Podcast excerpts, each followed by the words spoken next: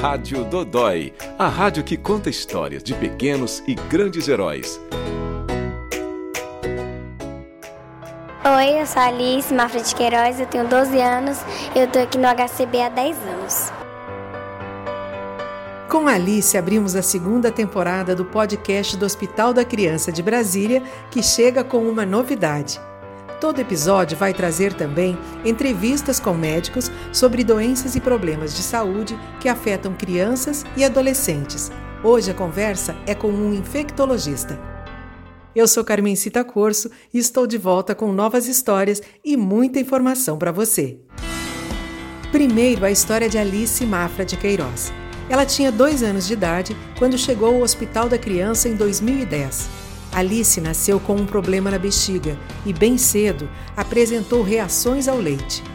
Hoje eu vou ter exame, mas eu também vou ter que passar por consulta. Então eu vou ficar o dia todo aqui. Mas não reclamo, porque eu sei que eu consigo melhorar, porque eu, eu tinha um problema de leite e hoje está curado, né? Graças ao hospital. Eu não podia comer nada, agora eu posso comer bolo, tudo, né? Chocolate. Então eu agradeço demais, demais, demais, demais, porque para quem passa mais de sete anos sem poder comer leite e agora pode comer, é uma sensação incrível. Alice segue o tratamento com o nefrologista para resolver o problema na bexiga, faz fisioterapia e tem um sonho que você vai conhecer daqui a pouco. Antes, a palavra do infectologista e pediatra Alexandre Paz Ferreira que trabalhe no controle de doenças que podem ser transmitidas em um hospital.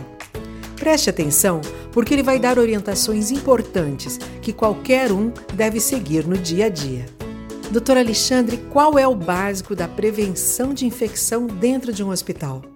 O básico da prevenção de infecção dentro de um hospital é higiene de mãos, é, é, estar com as mãos limpas. Essa é a medida mais básica, é a medida, inclusive, de maior eficácia. Dentro de um hospital, as mãos da gente são o principal veículo de transmissão de bactérias de um paciente para o outro, de um paciente para o ambiente, de um paciente para o profissional de saúde. Não lavar as mãos é uma das grandes causas das infecções hospitalares? Existe na literatura médica uma estimativa sobre isso. É, baseada em estudos feitos no final dos anos 80, início dos anos 90, que mais ou menos 50% das infecções hospitalares ocorrem por, causa, por veículo mão, por causa de mãos não higienizadas adequadamente. Então, essa estatística me diz que mais ou menos 50% dos casos eu consigo prevenir, caso eu atinja bons níveis de higiene de mãos na assistência à saúde. E no caso do paciente? A gente sempre envolve o paciente no sentido de, de educação, quando ele tem que lavar as mãos também. Então, a gente tem um hospital pediátrico, então as mães estão sempre junto, né? principalmente as mães, e elas participam do cuidado, elas mexem no curativo, elas dão banho no menino que tem um dispositivo invasivo, um catéter, ela tem que saber como fazer isso. E fora do ambiente hospitalar, isso não muda. Como fazer a higienização correta? Perfeito, essa é uma ótima pergunta.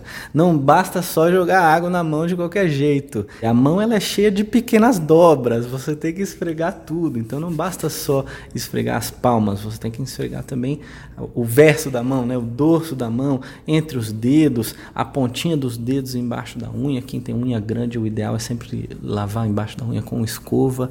Dentro de um hospital a gente usa muito o álcool gel. O álcool gel é muito prático, ele tem a eficácia igualzinha água e sabão. Então nós temos ali dois ou três dispensadores de álcool gel para cada um dos leitos de internação. Em casa, é, eu sempre oriento muito os pacientes assim. O álcool gel também ele é muito prático de se levar na bolsa, porque ele te deixa disponível um mecanismo de higiene de mãos para todos os momentos. Para ler a entrevista completa do Dr. Alexandre, acesse o site do Hospital da Criança. E sabe qual é o sonho de Alice? Ela quer ser jornalista. Eu gostaria mesmo de sair pelo mundo mostrando as dificuldades, as, a, a, economia do mundo, mostrar como é que as pessoas é, convivem, né, umas com as outras, como é que elas comem de tudo, com sobrevivem, assim, né? Isso pelo mundo todo, seja tanto norte, sul, leste, oeste. E para ficar famosa também, né?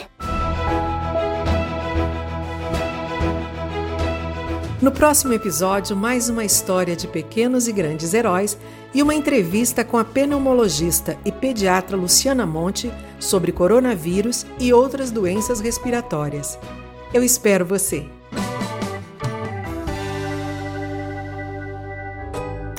Rádio Dodói, o podcast do Hospital da Criança de Brasília.